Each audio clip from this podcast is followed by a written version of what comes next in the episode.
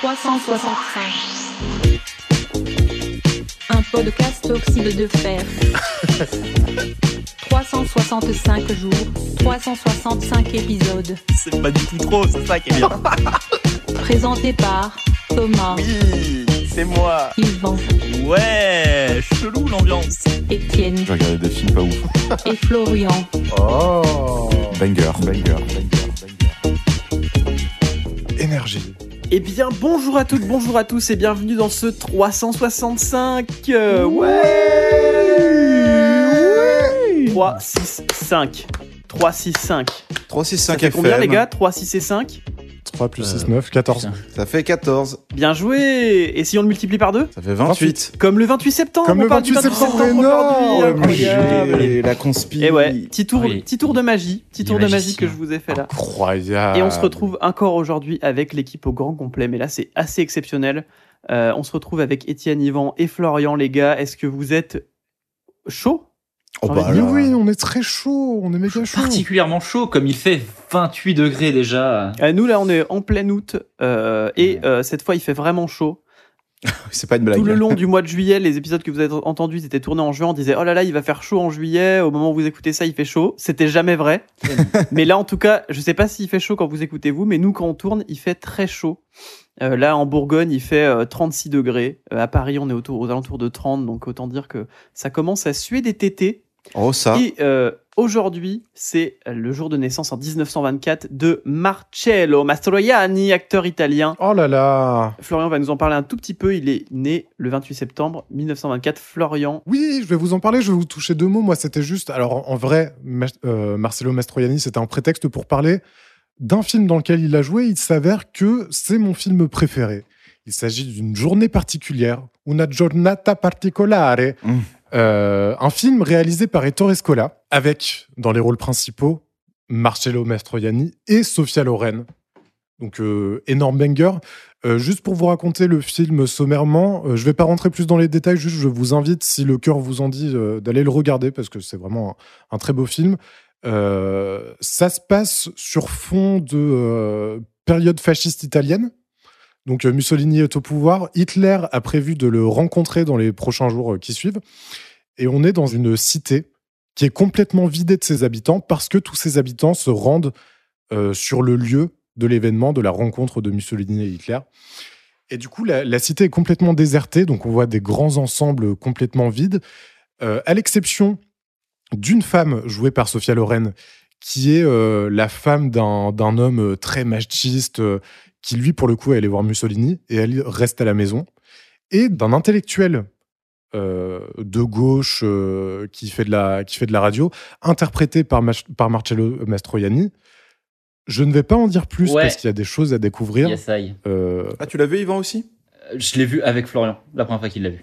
et oui, euh, le film se dévoile de lui-même petit à petit. Et il est, euh, il est Il superbe. est très beau. Je, je vous donne juste le pitch, euh, voilà. Ouais, ouais. Allez le voir si ça vous intéresse. Et puis, euh, c'est mon film préféré. Et ça fout une ambiance. Moi, je l'ai pas vu, mais tu me l'as bien vendu. Et puis, c'est ton film préféré, et en tant que, en tant que meilleur ami, euh, je me dois de le regarder. Et oui, et on l'a vu ensemble avec Oui. Florian, mais je sais pas pourquoi. C'était en cours, mais. Non, mais je crois que c'était en AP. Et moi, du coup, je l'ai vu deux fois. Une fois dans ce truc-là avec toi, et Mm. une fois en italien, en cours d'italien. Ah oui, voilà. Donc, euh, Ah, tu l'avais déjà vu quand on l'a vu ensemble? Euh, non, c'était la première Ouais, fois. ouais, du ouais, coup, je l'ai ouais. revu en italien. Mais du coup, merci le lycée. Ah ouais, moi je me rappelle que le, le film m'avait mis une grande baffe. Pas autant que toi, c'est pas mon film préféré, mais il est fou le film, il est trop trop bien. On vous recommande aussi, euh, évidemment, euh, tant qu'on est dans Mastroianni, la Dolce Vita Bon, bien, oui. de bien Fellini. Et euh, je sais pas pourquoi, mais euh, il me fait tout le temps penser à In the Mood for Love de Wong Kar Wai. euh, Je, je vois un peu vois la. bah oui. euh, Oh, Ouais. bah alors là, moi, je suis conquis. Si c'est comparable à In the Mood for Love, moi, je suis conquis, là. Bah il y, a- il y a un peu la, il y a une vibe assez. euh, et il a, il a tourné aussi en France euh, dans La Grande Bouffe, hein, Oui. par exemple. Mais oui, putain, c'est vrai. C'est vrai, hein. euh, Tu, C'est vrai, putain. tu viens de débloquer un truc là, mais. Je sais plus de quand date le film, peut-être des années 70. J'ai regardé ça. Euh, 77. Ah, putain, Euh, plus vieux. Marcello Mastroianni est sublime. Sophia Loren, Bah. elle est enlaidie entre grands guillemets dans le film. En fait, elle est, elle est vieillie. Elle joue un rôle plus vieux que son âge. Pour moi, c'est, je sais pas pourquoi, c'était la femme, tu vois, dans ce ouais, film. en ouais, non, mais c'est vraiment ça. Et puis elle est très touchante en plus dans le film, donc. euh, Oui. Et lui aussi, tout est bien. Film de ouf. Film, film assez cool. FDF. Ouais. FDO. Il a tourné dans Déblié aussi. Ouais, Euh, bah, il a été nominé à l'Oscar. euh, voilà, c'est- il, est, il a eu une liaison avec Catherine Deneuve, c'est pour ça qu'il a été très populaire en France à Et une oui. époque. Mmh. mm. Madame Deneuve. Ah, madame, madame. Et euh, on remercie euh, Monsieur Mastroianni et n'hésitez pas à aller voir ses films. En tout cas, il est sorti. Il a, il a joué avec beaucoup de, de, de femmes euh, qui étaient à l'époque très célèbres, comme par exemple en 1934 Brigitte Bardot. Il n'a pas joué avec, mais euh, elle a côtoyé son époque. Euh, actrice et chanteuse française. Donc c'est son anniversaire. Euh, moi, je dis Eh oui. pas bon anniversaire Mm, Pas à Brigitte Bardot. Pas trop. Cette vieille Euh, peau, là. Euh, donc euh, voilà, elle, a- elle a été actrice, euh, surtout sex symbole à l'époque, Égérie pour Harley Davidson. Et pour la ville de Saint-Tropez, avant le gendarme. emblème de, de l'émancipation des femmes, de la liberté sexuelle. Euh, c'est dingue, hein, c'est hyper euh, paradoxal. Elle incarne des rôles de femmes libérées, anticonformistes, parfois fatales. Euh, 45 films, 70 chansons euh, et 20 ans de carrière. Brigitte Bardot est l'une des femmes les plus célèbres au monde, femmes françaises, pardon, les plus célèbres au monde. Euh, elle est connue plus récemment pour euh, la protection des animaux et aussi pour ses sorties euh, compliquées, on va dire euh, politiquement. complètement euh, xénophobe, euh, raciste. Ouais, euh, politiquement parlant, euh, très compliqué. Par antiféministe, exemple, elle s'est définie comme conservatrice, elle estime être française de souche et fière de l'être. bien sûr. Euh, voilà, elle, Yes. elle a dit ne pas être d'extrême droite, juste de droite, mais en 2012, elle s'est quand même euh, pris position pour Marine Le Pen. Euh, elle a dit qu'elle était, euh, elle affirmait partager certaines idées du FN, notamment contre la forte immigration en France, Ah. tout en déclarant réfuter Oh d'autres choses comme l'avortement. Et oui, oui. Euh, mais euh, quand même, euh, voilà, elle renonce, elle renouvelle son soutien pardon à Marine Le Pen en 2014 en disant je souhaite qu'elle sauve la France, elle est la Jeanne d'Arc du 21e siècle. Oh, la folle du village. Et Vladimir Poutine, président de la Fédération de Russie, suscite son admiration pour avoir fait plus pour la cause animale que nos présidents successifs. C'est peut-être vrai. Il est ami avec des ours. Sur les dernières élections, je crois qu'elle a, elle a appelé à voter parti animaliste pour changer un peu du FN. Ok. Ok. Elle, elle prend position pour la police française, bien sûr, euh, dans le cadre d'un mouvement anti-violence policière. Oh là là. Et elle déclare ne pas être vaccinée contre la Covid-19. Et enfin, aux dernières élections, elle s'est exprimée en faveur de la candidature d'Éric Zemmour. Ah. Elle a soutenu la candidature finalement de Dupont-Aignan, déplorant les positions de Zemmour en faveur de la chasse. C'est juste pour Ah oui, ça qu'elle n'était pas Ah, d'accord c'est avec Zemmour, c'était pour la chasse. sinon elle était OK. Et je, je, je précise quand même qu'elle est conda- qu'elle a été condamnée à cinq reprises à des peines d'amende pour incitation à la haine raciale en raison de Oh. propos tenus concernant l'immigration, l'islam en France, Ah, l'abattage rituel des animaux, le métissage et quelques aspects de l'homosexualité. Quelque. Mérité. allez. Donc cinq, euh, cinq condamnations. Donc euh, voilà, Brigitte, euh, cancel. J'ai envie de dire cancel. Faut qu'on arrête. Hein. Ouais. Faut Oui. qu'on arrête à un moment. On va la ranger dans le placard, la bribri. Voilà, et puis voilà, j'ai envie de dire la, la, la légitimité et la- la- l'importance de Brigitte Bardot, de toute façon. Bah, surtout aujourd'hui. euh, oui, voilà, euh, super. Bah, très bien, qu'elle fasse ces trucs de vieille, là. Et du coup, si je dis pas de conneries, je crois qu'il y a une statue d'elle à Saint-Tropez en face de la gendarmerie. Oh là Eh ben, je vous Voilà. propose que tous les fans d'Oxyde de Fer, on se rende à Saint-Tropez l'année prochaine et qu'on démonte Et sa statue tous ensemble. Il y a effectivement. Alors qu'on la recouvre de stickers. Alors, figurez-vous qu'il y a effectivement une statue de Brigitte de Bardot à Saint-Tropez et que le 4 février 2022, elle a été vandalisée. Ah, Ah, bah tiens donc, Ah. ah, super. Eh ben, Oxyde de Fer, je vous propose que l'année prochaine, on se rejoigne et on déboulonne Brigitte Bardot. Voilà, Déboulonnons. déboulonnons les conquistadors La statue, et bien sûr, Brigitte Bardot. là. Je voudrais pas avoir un procès. Euh, Quelqu'un qui a utilisé beaucoup de boulons, sûrement, c'est monsieur William Edward Boeing, aviateur et Oh là là. entrepreneur américain. Mais qui va nous en parler En 1956, c'est Yvan qui va nous en parler. Yvan. Oui. Quand c'est pas eh, les avions et les nazis. Un foot hein. boulon, t'es un foot Enfin, boulon les aussi big avions, vont. Oh là là. Vroom vroom le big avion, la carte blanche Boeing, par Yvan. Oui, William Edward euh, Boeing, donc qui est né euh, le 1er octobre 1881 et qui était le fils d'un ingénieur allemand, Wilhelm Boeing, qui ne s'écrit pas pareil. Ils ont rajouté le OE en arrivant aux États-Unis. Le frère de Euh, David pour moi. David Boeing. Ouais, bien sûr. David Boeing. Euh, et en fait, euh, les, la famille Boeing, euh, donc euh, la famille dans laquelle William a été élevé, c'était avant tout des gens qui faisaient de l'exploitation minière et surtout de l'exploitation forestière. Euh, il, a, il a hérité d'un empire de- d'exploitation forestière et il a été s'in- s'installer notamment dans l'État de Washington aux États-Unis, plutôt donc au nord où il y a de très grandes forêts. Et il s'est lancé là-dedans, ça marchait très bien, il n'y avait pas de souci. Mais euh, en 1909, lors de l'exposition universelle américaine de Seattle, donc dans l'État de Washington, il visite et il voit un avion pour la première fois. Donc il y a des avions qui sont présentés et lui il tombe amoureux du truc quoi. Oh là là. Euh, en ouais en 1910 Jean-Michel aime les il y avions. a euh, donc ouais ouais il a, vraiment il est il est en mode putain je veux je veux trop en faire.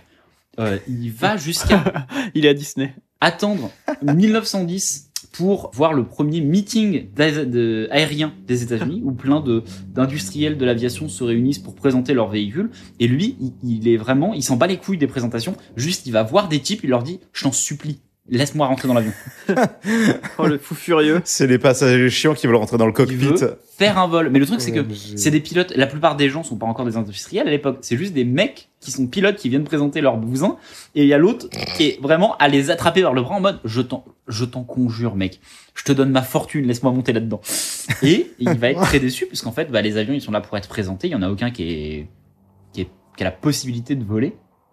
Et donc il va revenir extrêmement déçu euh, à Seattle mais il achète tout ce qu'il peut pour en connaître plus sur les avions genre vraiment il est amoureux de ça et en euh, 1916 donc six ans après cette, euh, ce meeting dans lequel il a été assez déçu déjà Selon la rumeur, il passerait son brevet, en tout cas, il apprendrait à piloter euh, à Seattle. Et surtout, il fonde la Boeing Airplane Company et il commence à faire des pièces d'avion et il fait euh, des, euh, des euh, les premiers avions euh, de euh, de la firme Boeing.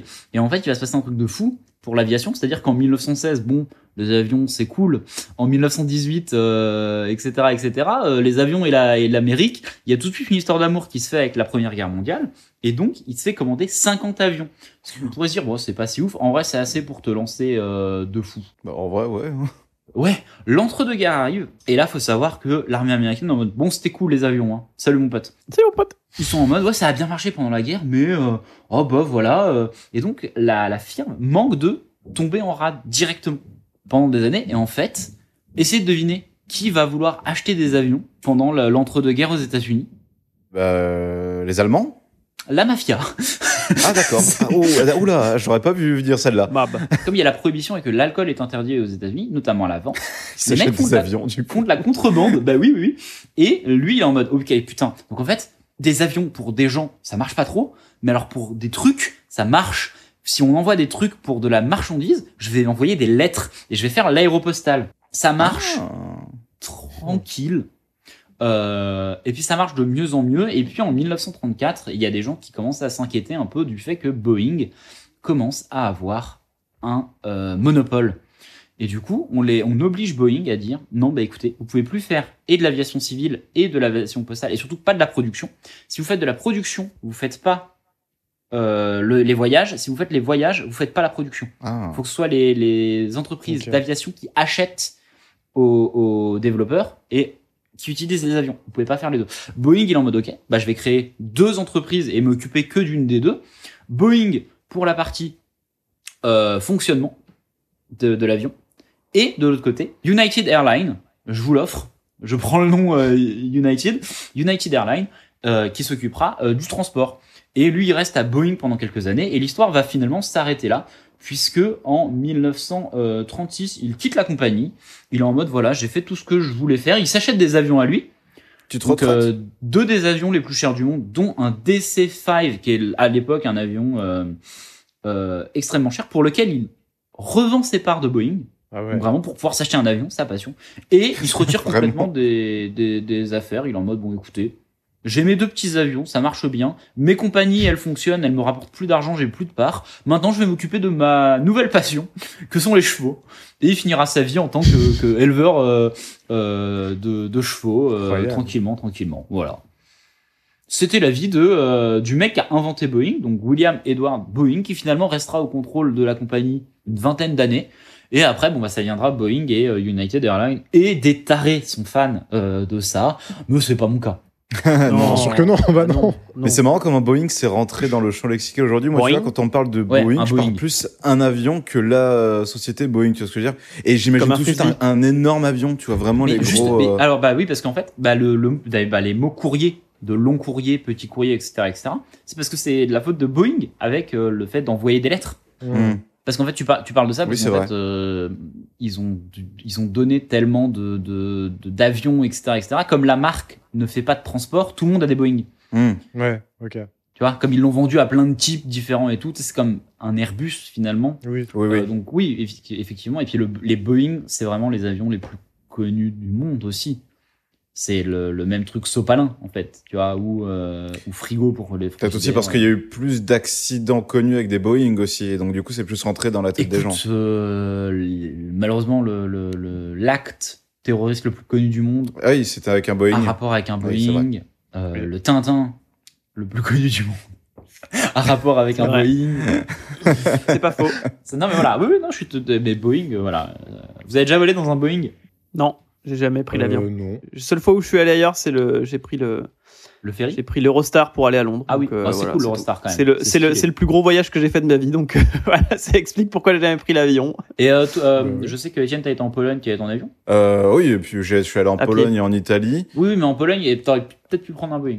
Mais ouais. Alors après, euh, je t'avoue que, mais ça c'est moi, c'est mon allergie personnelle. Tout ce qui est mécanique, que ce soit les bagnoles ou même les avions ou quoi, je m'y intéresse très très peu. Mais et pareil, j'ai pas mais- du tout de curiosité par rapport à ça. Mais c'est non, mais en vrai, toi, tu me vends assez bien les histoires pour m'y intéresser. Donc, euh, écoute, la prochaine fois, je prendrai l'avion, euh, je penserai à toi, Yvan. je, prends- je prendrai un Boeing. Et à Boeing.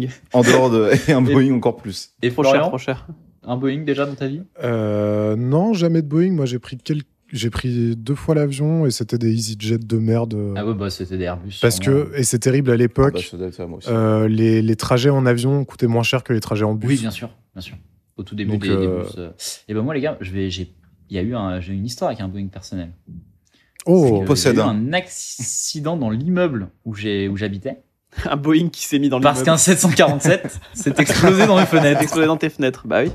Voilà. c'était juste pour la 47. blague, Oui, bien putain, sûr. salaud. Bien sûr. Parce que j'ai jamais pris. non, sinon, j'ai euh, un grand regret de ma part. hein, j'ai toujours pris que des Airbus. Bon, il est pas trop tard, Yvan. Hein. Ah oui, non, bah, j'aurai l'occasion. euh. Si, de toute façon, si un jour j'ai dans l'idée d'aller aux États-Unis, Bah oui. bon, bah, euh, ce sera soit un 380. Ah, ça, moi, je suis allé aux States, j'ai peut-être pris un Boeing du coup. Bah, il y a une forte chance. Ok. Après, si ça a mis 3 heures, c'est que c'est un Concorde. Kids United Airlines. Ouais, Ça, je m'en souviendrai, ça. si c'était- euh, Il y a plus de chances. Oui, Honnêtement, il y a plus de chances que t'aies pris un A380. United Airlines. J'ai pas entendu. On écrit sur les murs du World Trade Center. Les noms de ceux qui sont morts. En parlant de, du World Trade Center, euh, c'était Wow. des immeubles qui étaient grands, comme la 5ème République française. Qu'est-ce qu'elle est grande, cette République? Qu'est-ce qu'elle est belle? En 1958, c'est le référendum qui approuve la constitution Oh. de la 5ème République française. Oh, C'est Étienne qui va nous en dire un mot parce que il la connaît personnellement, cette 5ème République. Alors, vu la tête qu'il a Quoi? il vient, il était en train de rire encore de la blague de Kids United et il s'est relevé d'un coup en mode quoi, c'est mon sujet?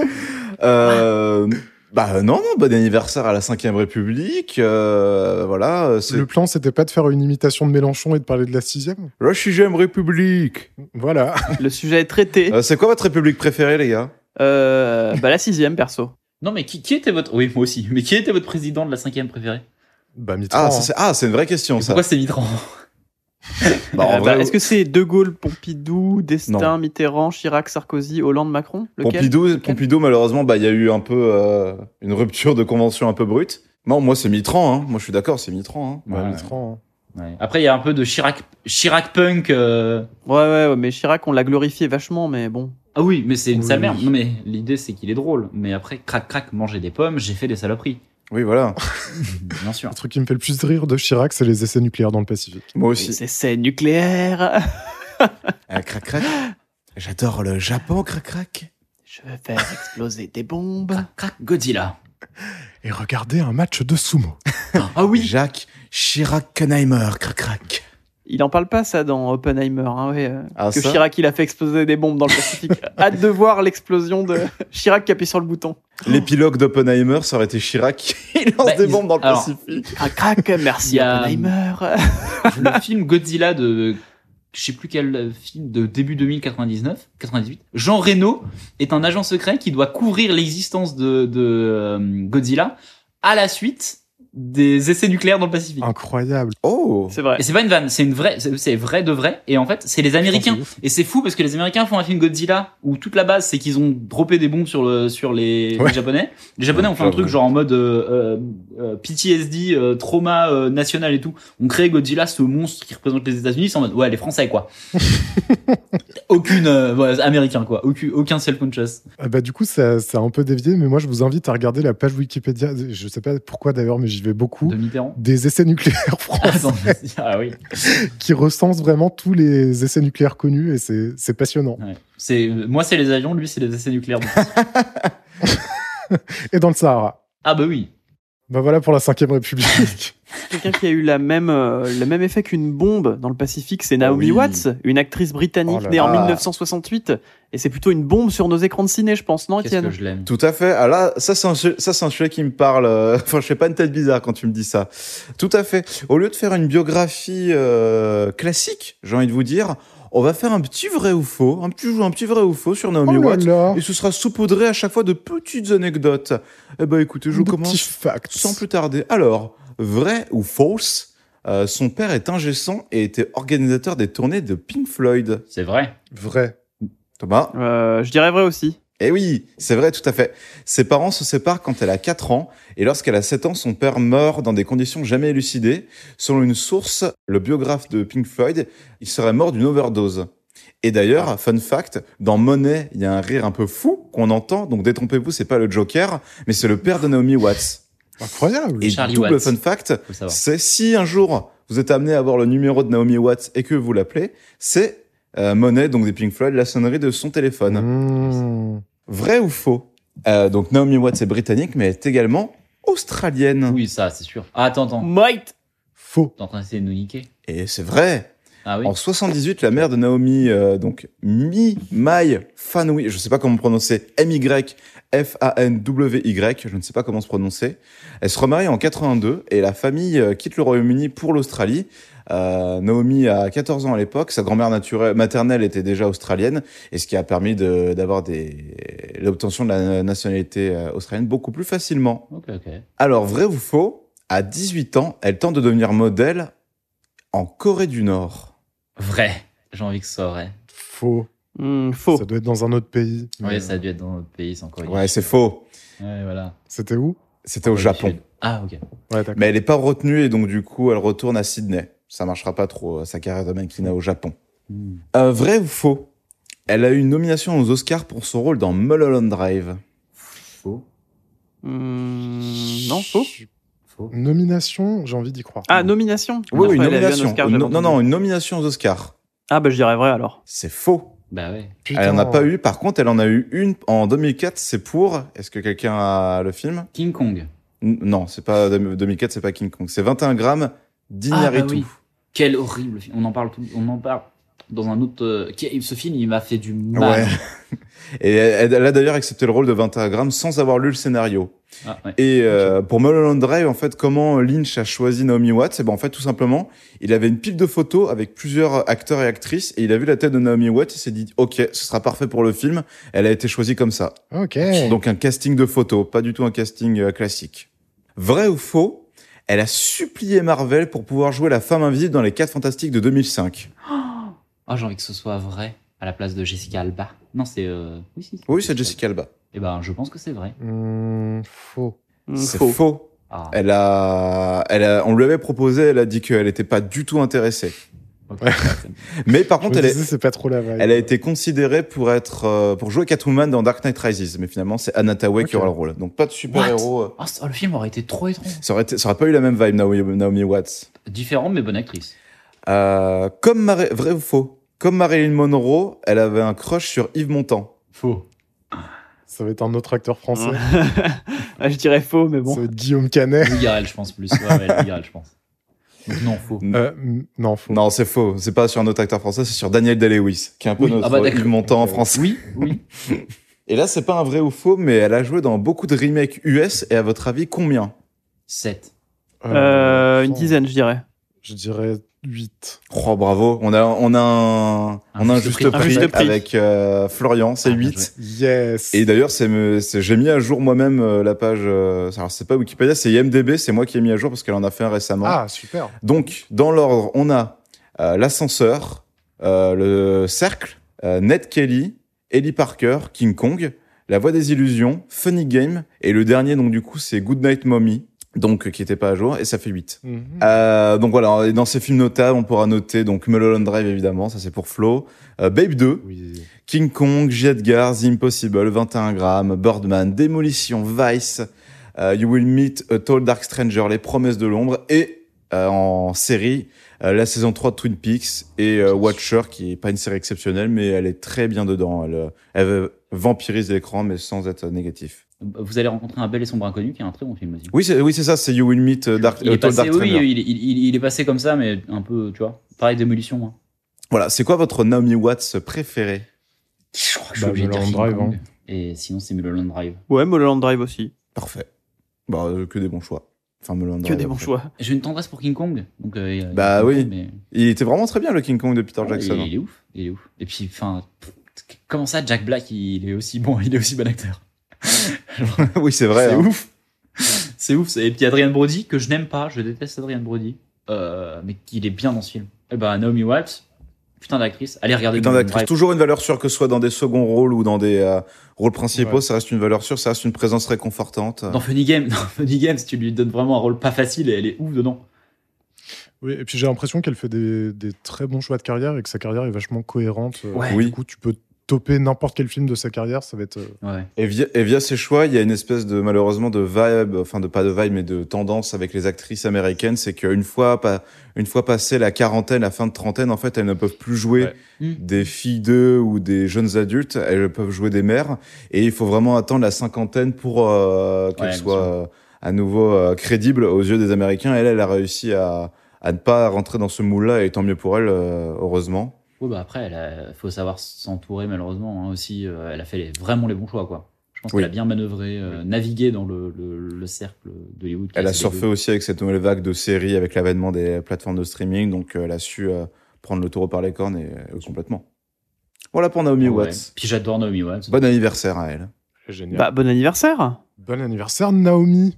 Let's go Eh ben, quelqu'un qui est dans beaucoup plus de films que Naomi Watts, c'est Kevin MacLeod, Oh là là. compositeur américain de 1972.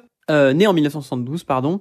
Alors, je m'inspire pas mal parce que du coup, de, de- du documentaire sur Kevin MacLeod qui est sorti, pour ceux qui veulent les refs, n'hésitez pas à regarder le documentaire, il est très très bien. Et de la vidéo de euh, Seb sur YouTube. Donc, euh, s'il y en a qui l'ont vu, Ah, il a fait une vidéo sur ça. Ouais, sur, euh, il a fait une vidéo sur ça. S'il y en a qui l'ont vu, je tire beaucoup de mes infos de cette vidéo et du film.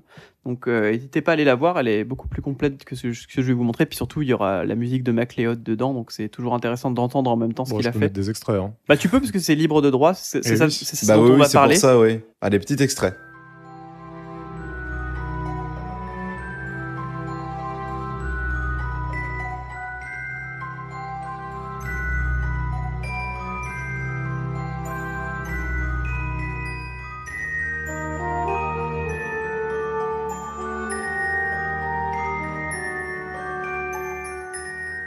Euh, donc Kevin MacLeod, euh, enfance inintéressante, je vais pas vous en parler, très banal. Ok. Euh, il était bon à l'école, voilà. ses enfants avaient, ses parents avaient assez d'argent, ils étaient pas pauvres ni riches. Il a, il, il acquiert quand il était jeune une, un Commodore 64, c'était un ordinateur. Je vais pas vous rentrer dans les détails parce que là c'est vraiment des trucs de- d'énormes geekos, auquel lui branchait son synthé pour faire de, de la musique. Ah, quel plaisir. C'est là qu'il est devenu compositeur parce qu'il a découvert euh, que bah avec un synthé et un ordi tu peux faire tous les instruments en fait. T'as pas besoin de savoir jouer de tous les instruments, tu peux tout faire. En 96, euh, il crée un site, un site internet à l'époque où bah en fait il y a quasiment pas de site internet, il y en a à peu près 100 000 et lui du coup il crée le sien euh, tout seul dans sa chambre tranquille. qui ne sert à rien. Il a vraiment fait un site parce que, bah, pourquoi t'as fait un site? Parce que je peux. Donc je le fais. il a créé un site qui sert à rien, où il donne ses humeurs, il met ses coups de gueule dessus. euh, vraiment, c'est un blog, très clairement. C'est Twitter. Et à partir de ce moment-là, il commence à poster sa zik, qui ne fonctionne pas. Euh, et il dit, euh, il a une philosophie qui, qui sera toujours la même du début à la fin, donc jusqu'à aujourd'hui, qui dit, bah servez-vous, ma musique elle est gratuite, elle est libre de droit. Tant que vous me créditez, il y a zéro problème. Euh, donc à cette époque-là, il gagne pas d'argent, hein, il est clairement dans la merde. Euh, et euh, à ce moment-là, il prend la décision euh, qui est vraiment euh, clairvoyante euh, de dire bah je vais quitter mon travail euh, pour me mettre 100% à faire de la musique. donc euh, vraiment clairvoyant parce que du coup il est déjà dans la merde. Il fait plein de titres du coup à ce moment-là, il gagne jamais rien jusqu'à ce que la révolution YouTube arrive. Ah ouais, Ah ça. bah,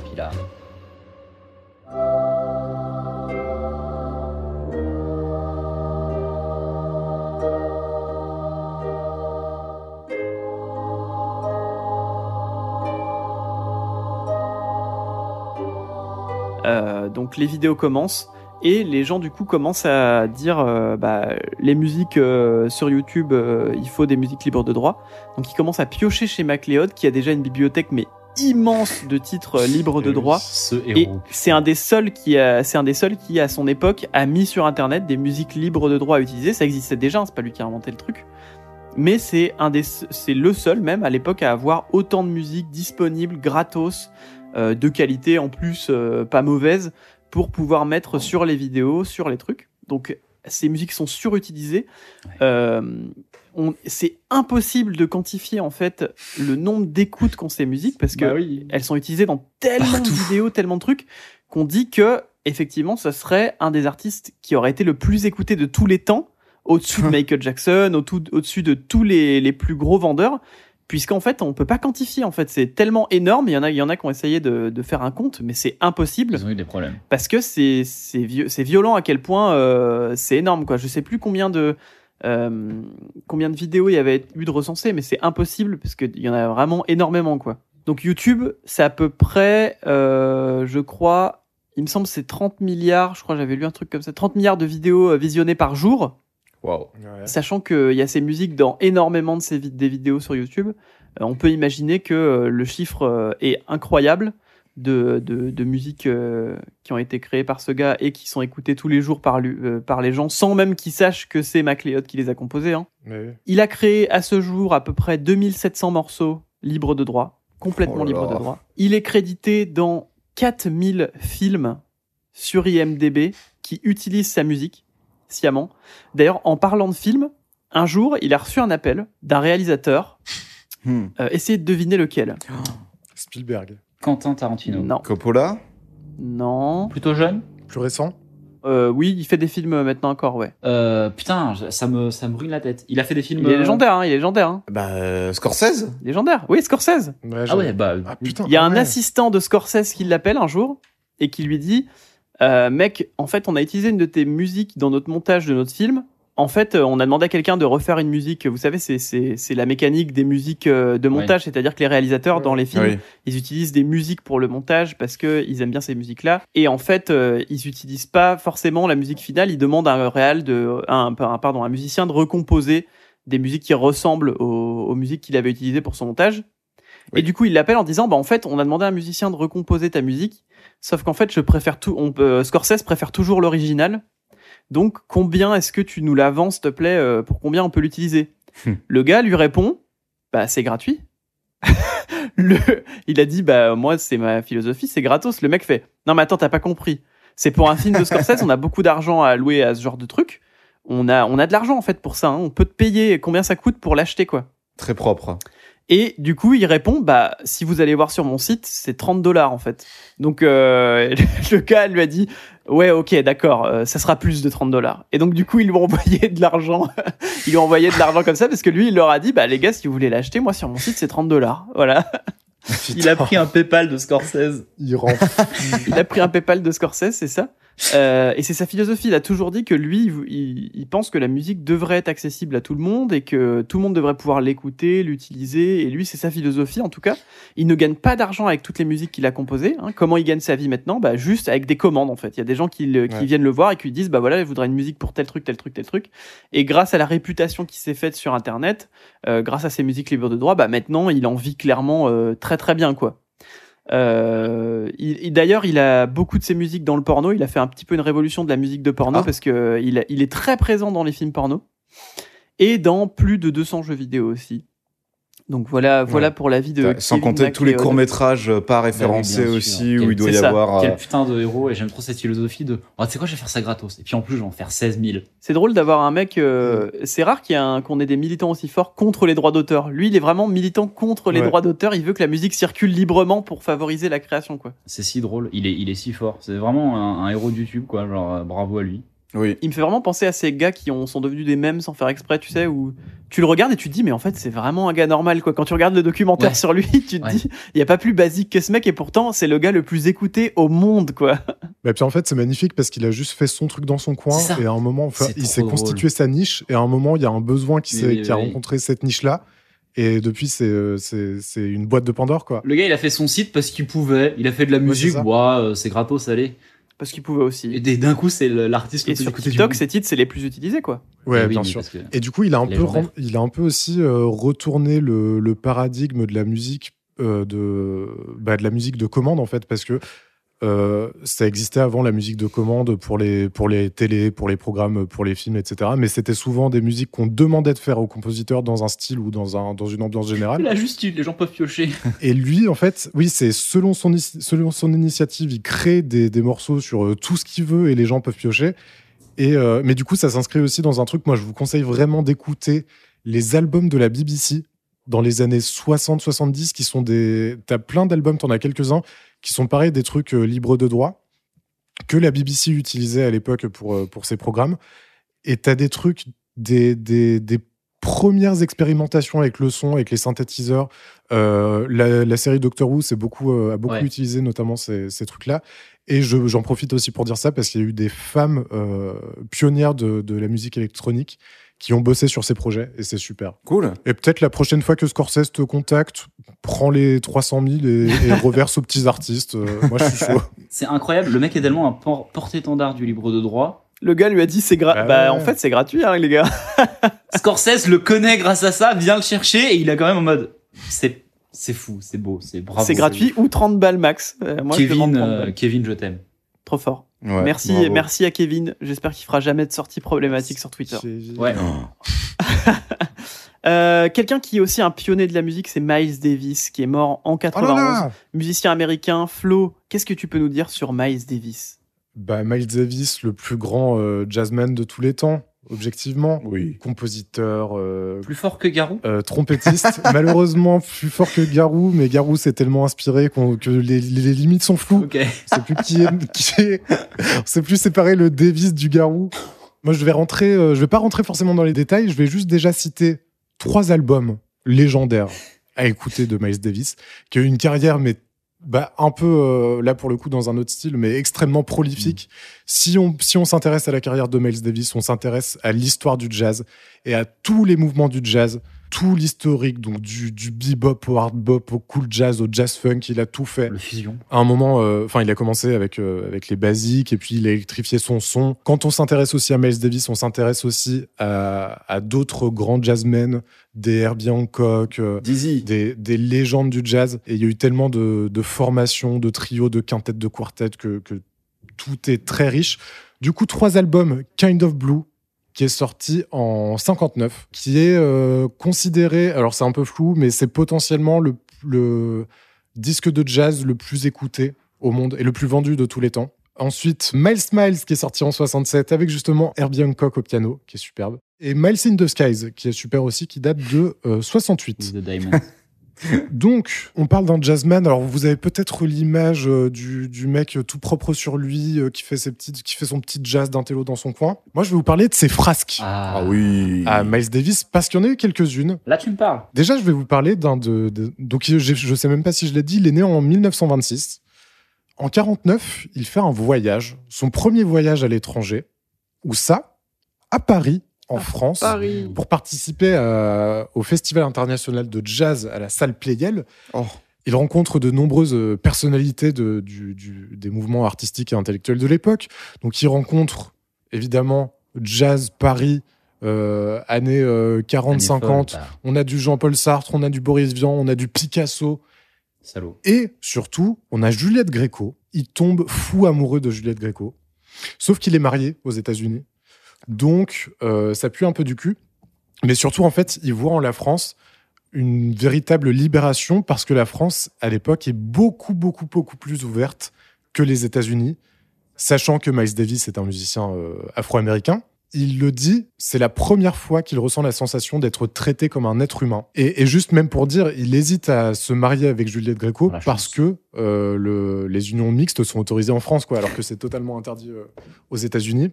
Euh, cependant, il se rétracte parce qu'il ne veut pas lui imposer une vie euh, aux États-Unis en tant qu'épouse d'un noir américain. Et elle, elle veut pas non plus abandonner sa carrière en France. Donc il rentre un peu, euh, un peu bredouille à New York en, en mai 49. Et ensuite, de 49 à 55, en gros, il vit très mal sa, séparation avec Juliette Gréco et sa, sortie du milieu artistique parisien. Il avait déjà rencontré un petit peu la drogue. Et euh, Enchanté. il avait quelques déboires avec, euh, avec la drogue. Et notamment, alors à l'époque, ça tabasse, hein, c'est euh, cocaïne, héroïne. Il laisse ses enfants, donc à son retour aux États-Unis euh, entre 49 et 55, il laisse sa femme et ses enfants dans un appartement du Queens et s'installe dans un hôtel de, de la 48e rue à New York, Mm. où il finance ses injections quotidiennes d'héroïne en exerçant comme proxénète. Oh là. Oh là En raison de ses difficultés financières, sa maison est saisie par une société de crédit. À cette époque, il tourne avec d'autres musiciens, euh, blablabla, donc il continue quand même un petit peu, mais sa carrière est stoppée net puisqu'il se retrouve en prison à Los Angeles à la suite d'une descente de police. Aïe. Yes. Compliqué, compliqué. Petit à petit, il s'en sort. Il fait des duos avec euh, John Coltrane notamment. Et faut savoir que, en fait, Miles Davis a toujours un rapport un peu conflictuel avec la drogue. Il a toujours détesté le comportement euh, un peu erratique que ça peut générer chez ses collègues. Et en même temps, entraînant dans ces milieux-là, il a tenu à résister vraiment, mais il a fini par céder. Du coup, en 55, il commence à s'en sortir un petit peu. Et il finit par faire euh, une cure euh, grâce à sa femme notamment. Et il finit par, par s'en sortir, à reprendre sa carrière et à continuer ses, ses disques absolument légendaires. Je vais, alors, je vais vous parler de sa mort. Il meurt en 91, euh, à l'âge de 65 ans, ou euh, dans un hôpital à Los Angeles où il est rentré pour un bilan médical complet suite à toutes sortes d'ennuis de santé, dont une pneumonie. Il y a des rumeurs de sida. Alors, euh, ça a été nié par lui-même et par les membres de sa famille. Mais en tout cas, euh, ça faisait déjà un moment qu'on lui avait diagnostiqué une drépanocytose, une maladie génétique comportant de nombreuses complications, notamment pulmonaires, qui n'ont pas été aidées par, euh, par ses- sa consommation de drogue. J'ai trois citations de Miles Davis qui sont... euh, c'est- marrant, qui parlent de la musique. Mhm. La première, c'est pourquoi jouer tant de notes alors qu'il suffit de jouer les plus belles? Oh. Et oui. Il est chaud. C'est beau. La véritable musique est le silence, les notes ne font qu'encadrer le silence. Oh là là Ne joue pas ce que tu connais, joue ce que tu ignores. Voilà. Bah, c'est ce Et- que je fais dès que je touche un instrument. Donc, euh, Pareil. Et aussi pour, pour parler un petit peu de, parler de ces, des difficultés qu'il a rencontrées avec euh, bah, juste le fait d'être euh, noir américain euh, à cette époque-là. Il y a une, je crois que c'est une journaliste qui pose la question à 300 musiciens de jazz quels étaient leurs trois vœux. Et Miles Davis n'en formule qu'un, glaçant, qui dit tout de sa condition de noir à l'époque, être blanc. oh, c'est. Voilà. Moi, j'aurais dit d'avoir tous les vœux. Ça aurait été mon premier vœu. Le fameux connard, hein, le- la réponse, la réponse Le cliché. Le meilleur vœu. Bah, le meilleur vœu. hein. Et donc voilà pour Miles Davis. Euh, carrière prolifique, énorme, dense, gargantuesque, euh, exceptionnelle. Et euh, Allez écouter en vie, masse. euh, personnelle compliquée parce que toutes les, toutes les bonnes histoires sont des vies tragiques. Voilà. Exactement. Petit, euh, petit extrait, Florian? Ouais, Bon, petit bah, extrait allez, avec hein. grand Bah, plaisir. Blue. Vous êtes sur Oxyde de Fer, on s'écoute So What, extrait de Kind of Blue. Vous êtes sur Oxyde de Fer, exactement.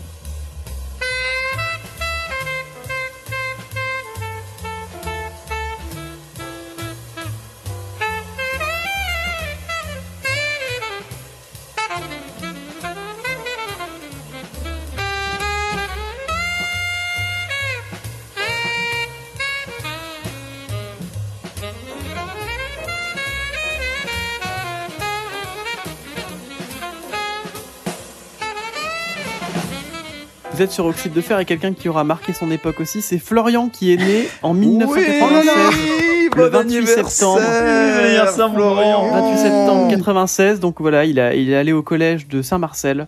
Il a fréquenté euh, des gens euh, plutôt sympathiques. Brillant. Euh, à son lycée, il rencontre Yvan et Thomas, avec qui il fondera plus tard, euh, il fera des émissions dans Oxyde de Fer. Euh, grâce à Thomas, il rencontre aussi Étienne plus tard, euh, qui deviendra aussi un collaborateur d'Oxyde de Fer avec lesquels ils feront des, des super podcasts. Euh, et voilà, Florian est nourri au biberon à la télévision euh, dès son plus jeune âge. Euh, il est nourri euh, aux, aux émissions de Laurent Ruquier et à Rire et Chanson, puisqu'il écoute en cachette dans sa chambre la nuit alors qu'il devrait dormir. Et, euh, et plus tard, il part à Paris pour étudier la philosophie après son bac qu'il a eu avec mention très bien. Euh, il part à Paris étudier la philosophie, il lâche en cours de route pour se vouer à sa passion corps et âme, sa passion la musique, euh, où il passe un diplôme de musique euh, actuellement et euh, il développe ses activités en parallèle pour pouvoir vivre de son art. Euh, donc voilà, on peut le, on lui rend un petit hommage. Euh, Bon anniversaire Florian. Bon anniversaire, Florian. Bon anniversaire, Florian. Bravo. Anniversaire Florian, voilà. Merci beaucoup, les amis. 27 ans, Ah, le club J'ai- des 27. J'ai 27 ans, il me reste plus qu'un an pour euh, devenir une rockstar Mourir. et crever. Exactement. En tout cas, voilà, un, un- quelqu'un qui nous, quelqu'un qui, qui, qui marquera son époque avec ses podcasts et surtout en tant qu'ami aussi. C'est vrai que Oh c'est pas là, mal. je chiale, merci Oh. beaucoup. Merci les amis, c'est le plus beau des cadeaux. Bravo. On, on t'aime. Merci Florian. On met un petit extrait d'ailleurs de- d'une musique de Florian, Ah oui. Encore du magma. de Encore du Magma, Ah une bah, reprise de, une reprise de euh, Joyeux anniversaire euh, dans le style de Michel Sardou. Oh merde, ça m'arrange pas. Putain. Je vais dire le pire truc. Ah, je, je vais faire une imitation malheureusement. Exactement. Bah T'inquiète oui, pas. bah, écoute, c'est ton anniversaire cadeau. Bah, extrait. Extrait. Joyeux anniversaire, joyeux anniversaire, joyeux anniversaire, Florian, joyeux anniversaire. Voilà, merci. Oh, sacré Michel. C'était la pire. Euh, en tout cas, j'ai dit en tout cas, mais c'est pas grave. Maintenant, je l'assume. Vous savez quoi Mais oui, Je mec. l'assume. Haut et fort. On a parlé de nazis, mais là, on va parler de NASA. La NASA affirme l'existence d'eau sur Alors, Mars. pas de flow hein, quand on parlait de nazis. Hein. Rassurons, Non, non, rassurons non, non. les gens. Non, non, je veux dire. En plus, aujourd'hui, on en a pas parlé. C'était la mission de la semaine dernière, pardon. Oui, mais comme on vrai. les tourne d'affilée, c'est dans ma Ouais, tête. on en parle tout le temps. Donc la semaine dernière, on a parlé de nazis. Cette semaine, on parle de NASA. La NASA affirme l'existence d'eau sur Mars en 2015, ce jour-ci, le 28 septembre. Water on Mars, peut-être l'iPhone Mars, comme on a parlé de David Bowie Oh. Oui. euh, la semaine dernière aussi. Yvan, Oui. est-ce que tu veux nous parler de Mars? Je crois que tu avais un truc à dire sur Mars. Je vais parler de Mars. Déjà, je vais parler de l'eau sur Mars très rapidement. Euh, ça Il y fait a de des, l'évian. ça fait des années qu'on sait que euh, certains certains des cratères euh, observables sur Mars, euh, notamment grâce à Curiosity, ne sont pas juste des cratères euh, des formations rocheuses, mais bien d'anciens lacs. Et on a retrouvé des traces d'eau, etc., etc. Mais c'est surtout le Mars Express, euh, donc qui est une sonde spatiale qui arrive à trouver une probable étendue d'eau euh, de 20 km de large sous euh, une, une grosse étendue de glace euh, qui se trouve euh, près du pôle sud, de l'équivalent du pôle sud, enfin non, même pas l'équivalent du pôle sud de Mars, euh, sous laquelle il y aurait donc déjà une masse glace de, de glace, donc c'est de la flotte hein, déjà, et en dessous il y aurait de l'eau à l'état euh, liquide, donc une vraie étendue d'eau liquide sur Mars. Moi, si euh, je vous parle de l'eau sur Mars, c'est en fait pour vous conseiller une trilogie de bouquins Ah. euh, écrit par euh, Kim Stanley Robinson, qui s'appelle La trilogie de Mars, euh, qui se compose de trois romans, euh, Mars la rouge, euh, Mars la verte et euh, Mars la bleue. Cette trilogie qui est une trilogie de art fiction, donc de la science-fiction, mais avec des qui garde tous les principes euh, de science-fiction les plus purs. Un film de art fiction que je peux citer, et je pense ça choquera personne, Interstellar. C'est tout ce que vous voyez dans J'ai j'ai eu Interstellar. peur que tu dises seul sur Mars. J'ai eu très peur. hein. Bah, Seul sur Mars, techniquement euh, aussi, mais euh, je préfère Non. Interstellar euh, euh, parce que c'est l'idée que euh, ils ont demandé à un scientifique de parler de sa théorie du trou noir pour pouvoir euh, rendre le trou noir du film, euh, la manière dont euh, fonctionnent les, les véhicules, la manière dont fonctionne notamment le temps, la relativité restreinte euh, et la relativité euh, générale. Bah c'est vrai en fait, c'est des trucs qu'ils prennent dans le film et qu'ils appliquent, ils appliquent pour de vrai. Et ben la trilogie de Mars, elle applique aussi beaucoup euh, de procédés scientifiques euh, pour de vrai, à tel point que bah, la NASA fait un petit peu ça euh, pour de vrai. Donc la trilogie de Mars, ça raconte, ça prend place quelques années après le début de la colonisation de Mars. Il y a 100 personnes qui ont été envoyées sur Mars pour la coloniser et qui ont réussi. Ils ont réussi parce que quand ils sont arrivés sur Mars, euh, tout était quasiment déjà fait en termes d'infrastructure, avec des robots qui étaient envoyés pour construire euh, des robots. C'est ce qu'on voit notamment sur. Alors, oui, c'est des robots qui étaient envoyés pour construire des robots qui construisaient eux-mêmes des robots Des robots. pour avoir une, une masse euh, de de- d'engins déjà présents et déjà construits. C'est ce qu'on voit aussi dans Seul sur Mars. Dans Seul sur Mars, si vous vous rappelez bien, à un moment, il est paumé et on lui dit, bah gros, il y a la mission suivante euh, pour laquelle on a déjà envoyé de l'équipement et sur lequel tu pourras trouver de quoi faire tes trucs.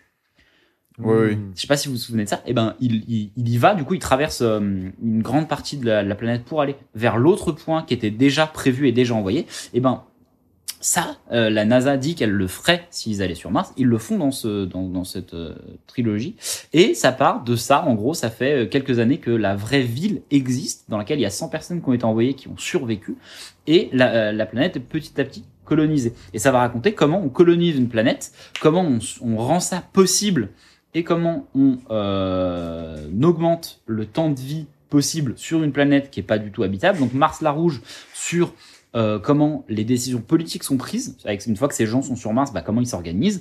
Euh, Mars la Verte sur bah, comment tu terraformes une planète, donc avec des, procédés très précis, euh, etc., etc. Et Mars la Bleue qui est un petit peu plus elle sur de la science-fiction, notamment sur la mémoire, puisque les personnages, certains des personnages de, de, de la trilogie vivent extrêmement longtemps grâce à des procédés scientifiques euh, qui sont des extrapolations de procédés scientifiques qui existent. Et donc voilà, si vous avez, si Mars vous intéresse et si vous avez envie de voir euh, une interprétation possible euh, de certains des procédés scientifiques sur comment qu'on vit sur une planète où qu'on n'est pas censé vivre, eh ben, je vous invite à lire cette trilogie. C'est pas Star Wars. On va à un moment si on vous parle d'un d'un procédé ou d'un truc, c'est pas genre t'appuies sur un bouton et tu vas à la vitesse de la lumière. On va t'expliquer longtemps. Euh, donc si, Si vous ça voulez- vous intéresse pas, euh, si vous voulez commencer avec la hard science, mais en étant euh, plutôt en mode casu et tout, vous pouvez regarder euh, Mission Lune euh, sur YouTube. C'est un jeu de rôle qui a été fait entre le Ah oui. CNRS Oh. et Fibre Tigre, ouais, euh, qui est un, Ouais, qui est bonne un idée. MJ de jeu de rôle. Et il a, il a écrit tout le scénario en hard science. Ouais. Mais ça reste plutôt fun parce que du coup, c'est des personnages de jeu de rôle, donc c'est rigolo. Mais il a écrit tout le scénario hard science jusqu'à la fin, où à la toute fin, il y a un petit élément de science-fiction. Mais c'est un gars qui, c'est un gars qui est très sérieux, Fibre Tigre, donc euh, c'est et ça a été fait avec le, le CNES, pardon, pas le CNRS, le CNES. ouais. Euh, donc euh, c'est plutôt ok. Et surtout dans l'équipe des joueurs, il y a un mec qui a vraiment fait des missions spatiales. Ouais, ah bah donc ouais. Stylé. Ah, Et donc c'est trop drôle parce qu'il réacte sans cesse les joueurs en disant ah non mais ça, ça on peut pas le faire comme ça parce que dans la vraie vie euh, ah, ça se fait comme ça et tout. Et du coup c'est Ah, c'est cool. génial et surtout c'est un mec qui a la soixantaine je pense, 60-70 ans et euh, il est super intégré au truc et il est hyper cool. quoi. cool Donc euh, n'hésitez pas à regarder, ça dure 3 heures euh, mais vous pouvez regarder en plusieurs fois et c'est trop cool quoi, c'est très drôle. J'en place du coup deux pour la série euh, Apple euh, for, All Human, for Humankind. For All Human?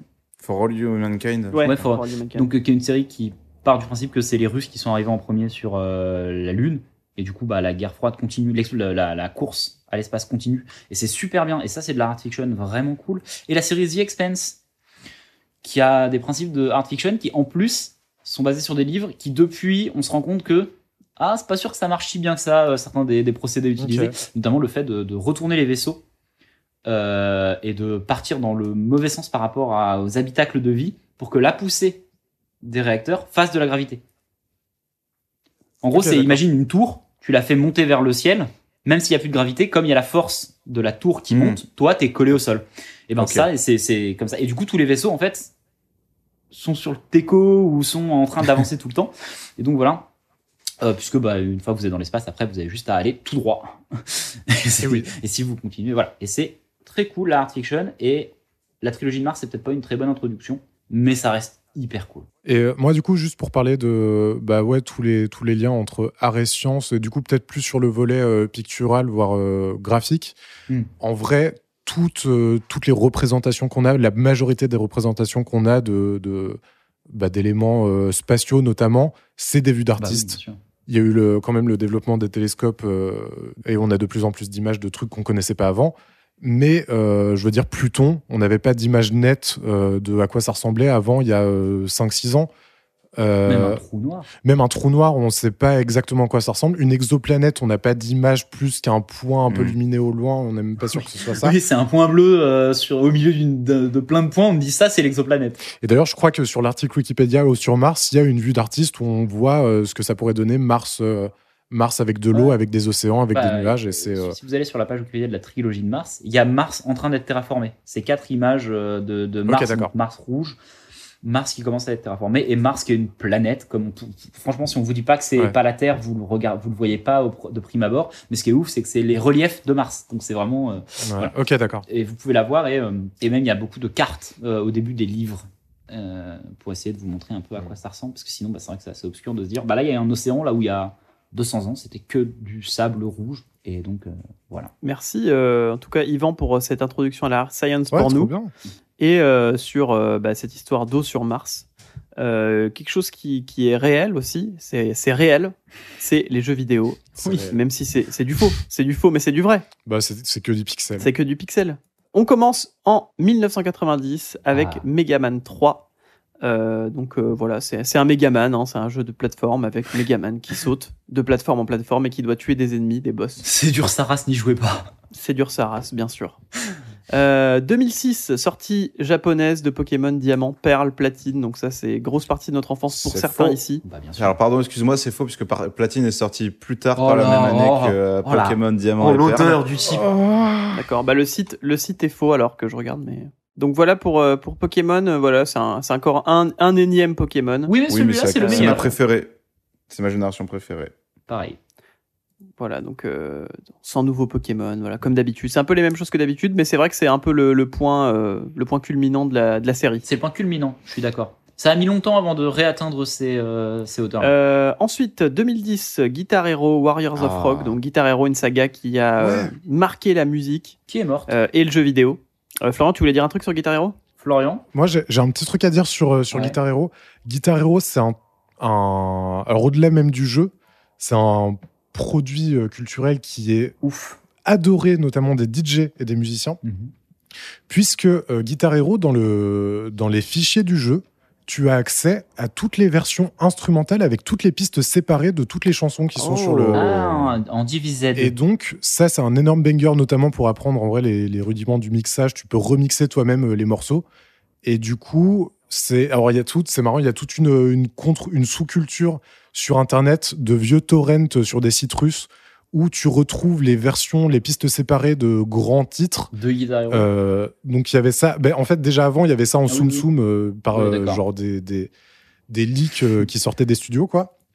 Et Guitar Hero, ça a un peu explosé le truc, donc il y a eu encore plus de versions, en plus, entre guillemets, officielles, nice où bah, là, les groupes acceptaient de céder leurs euh, pistes séparées euh, des morceaux. Et, et du coup, c'est vraiment intéressant, enfin, c'est vraiment marrant de s'y intéresser. Effectivement, aujourd'hui, quand tu veux chercher des pistes séparées de chansons, t'as toutes les chansons Guitar Hero, c'est Nice. sûr.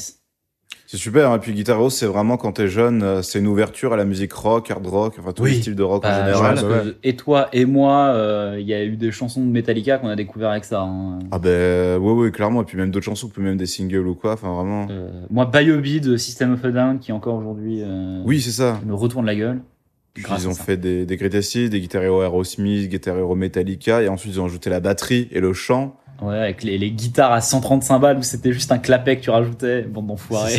Mais euh, mais ouais non non Guitar Hero, j'ai une tendresse particulière euh, pour Ouais. tout ce que Et ça si vous aimez bien Guitar Hero, vous pouvez trouver une guitare pour pas trop cher maintenant. L'équivalent aujourd'hui c'est Rocksmith. Mais il y a, il y a aussi Clone Hero, qui est un libre, c'est libre de, enfin c'est libre service, complètement gratuit, il suffit de créer un compte. Et vous avez, euh, et en plus il y a beaucoup de, la communauté Clone Hero est folle. En fait c'est les mecs qui étaient fous de Guitar Hero, qui ont plus de nouveaux jeux, et qui du coup, euh, vous pouvez faire du, du, Ok. du Taylor Swift. euh, et, et les mecs font les musiques eux-mêmes euh, en suivant les, les protocoles qu'utilisaient les gars de Guitar Hero, et c'est trop bien parce que c'est- il y a des, y a des dingueries. Si vous cherchez un, un jeu mobile aussi euh, qui ressemble à Guitar Hero mais avec des musiques un peu modernes, il y a Beat Star en un mot qui vraiment c'est sur euh, trois trois Trois pistes touches. et t'as des musiques modernes avec du Billie Eilish, t'as des trucs un peu plus vieux avec Outkast. Tom, Et euh, voilà, bon, c'est un peu un pay to win, euh, mais tu peux quand même avoir, tu peux quand même t'amuser, faire des trucs très sympas euh, si vous êtes friand sur mobile.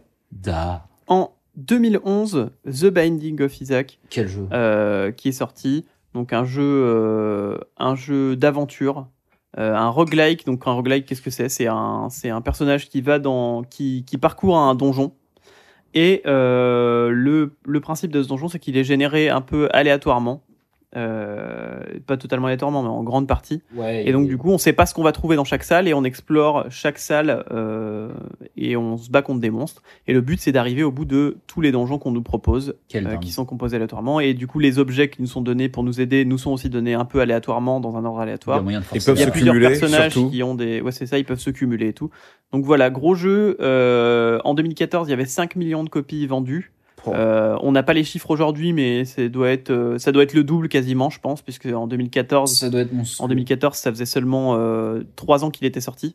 Ouais. Donc autant dire que qu'aujourd'hui, on doit être bien autour des 10 millions, je Bah, suppose. puis ils ont sorti plein d'extensions. Ils sont sortis euh, plein d'extensions. On n'a pas de chiffres, euh, on n'a pas de chiffres euh, récents, mais c'est c'est une dinguerie. euh, voilà, si vous voulez regarder des parties d'Isaac, vous pouvez regarder la chaîne de Mister MV qui y joue beaucoup, Bien par sûr. exemple.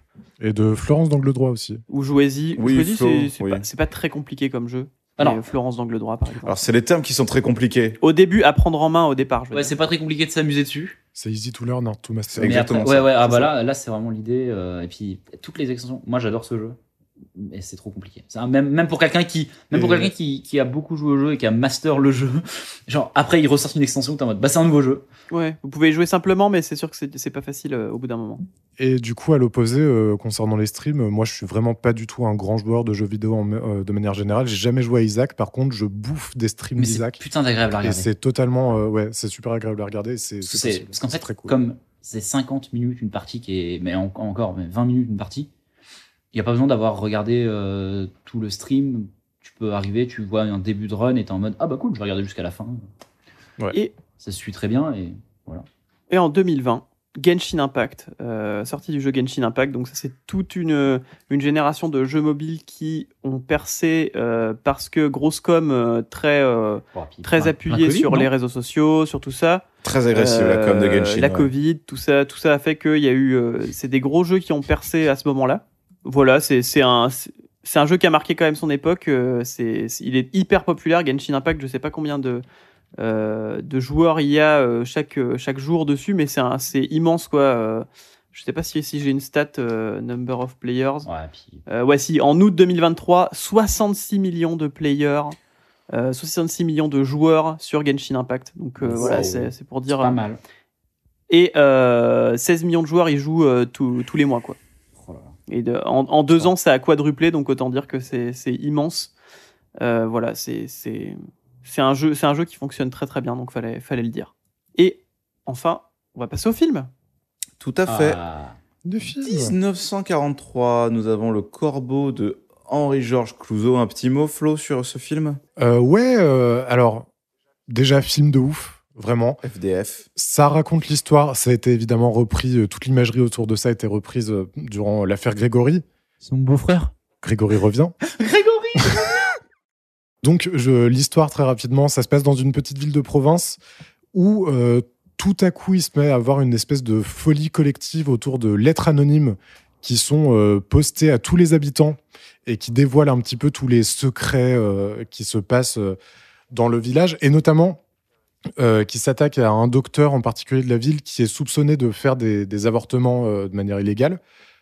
Il y a deux, trois trucs intéressants à dire sur le film. Déjà, il a été euh, commandé par la Continental Oui. Film. La Continental Film, qu'est-ce que c'est? Hmm. C'est une boîte de prod franco-allemande euh, créée à la demande de Goebbels. Et ouais. Ouais. Donc déjà ça, le film est sorti en 43. hein. Et en fait, euh, par toutes ces, ces, ces- ces références aux lettres anonymes, le film s'est un peu fait très mal voir par la résistance et par, par, les, par les communistes euh, comme une, euh, un moyen de, de montrer que le peuple français est un peuple de, de délateurs, quoi. Le collabo. Du coup, ça fait qu'à la Libération, euh, Clouseau est banni à vie du métier de réalisateur. En l'occurrence, il sera, euh, il sera euh, réhabilité en 47 par le, le- ça doit être le ministre, des, de la Jeunesse. Arts et des Lettres de l'époque. Ouais, Arrête ok. des lettres. Et voilà, mais en tout cas, le, le film est vraiment superbe.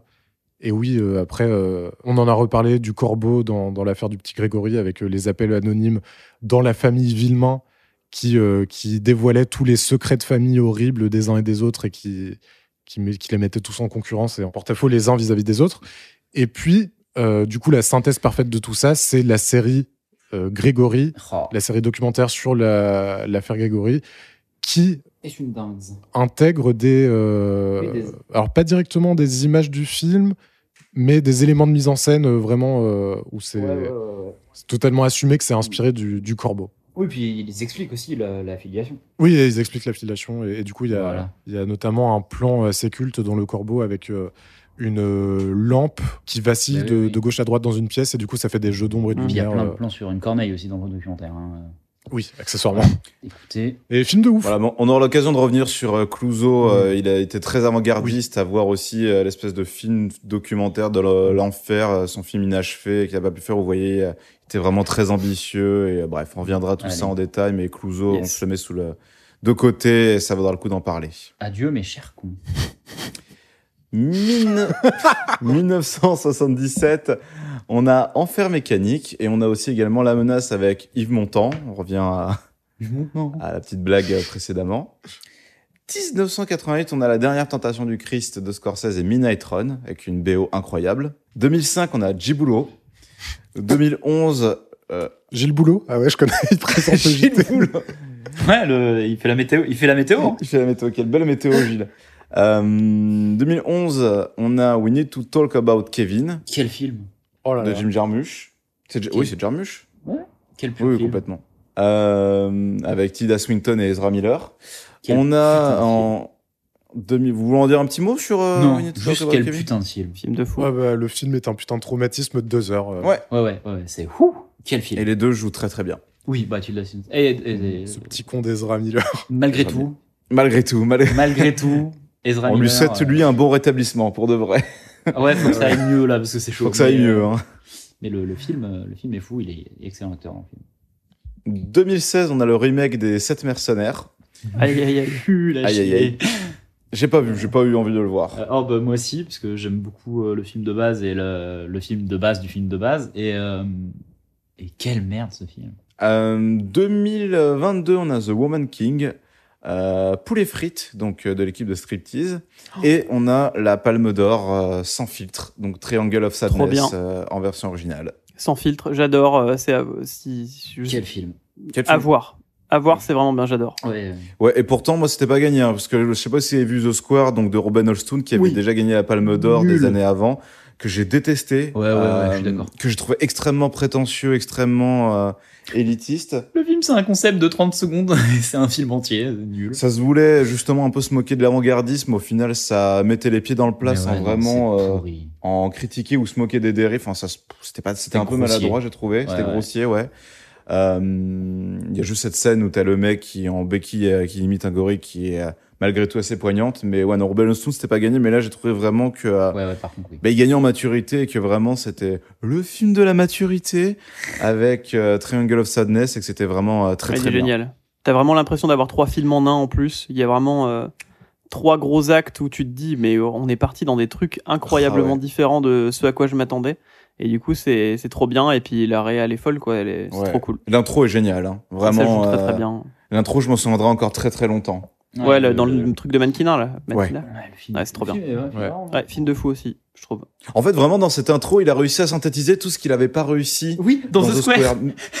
c'est vrai de fou. Même si c'est des choses un peu différentes, au final, le fond de la Mhm. critique est la même. Et je trouve que tout ce qu'il n'arrivait pas à faire dans, dans The Square, c'était très bien fait dans c'est juste cette intro qui dure euh, pff, 10 minutes, 15 minutes. Le- les gens qui ont aimé The Square euh, m'ont un peu dégoûté du film. Ouais, je vois ce que tu veux dire. Non, mais la raison, enfin, tu sais, genre, c'est bizarre, il y a un, un genre de, de, de deadpan, enfin, je sais pas comment dire en français, mais de. de... J'ai pas du tout aimé. Et là, euh, Triangle of Sadness, bravo, bravo mon gars. Trop bien. Bravo, Robin. Bel effort. Bah, tu vois, bah, tu vois que tu peux faire un bon film. Juste euh, si, si je peux dire deux mots sur euh, Poulet frites. Donc c'est un film documentaire par l'équipe de Striptease qui faisait des documentaires à l'époque dans les années Regardez-les tous. 90-2000 sur France C'est 3. Des incroyable. documentaires très réalistes sur des franges de la population euh, francophone parce qu'ils sont belges, mais Oui, aussi des Belges. avec des personnages vraiment incroyables. Il y a, y a des épisodes qui existent sur YouTube et du coup ils ont sorti euh, deux longs métrages, je crois. Un premier, Ni juge Oui. ni soumise, qui est Superbe. exceptionnel ouais. avec une magistrate dont on suit la vie. Et, euh, et du coup, on la voit évoluer à travers ses, ses affaires euh, et elle est géniale. Oui, par contre, Quel putain de warrior. Mais c'est terrible. En fait, on- sait que c'est striptease, mais vraiment à des moments, on se dit mais qu'est-ce qu'est-ce qui est écrit, qu'est-ce qui est réel?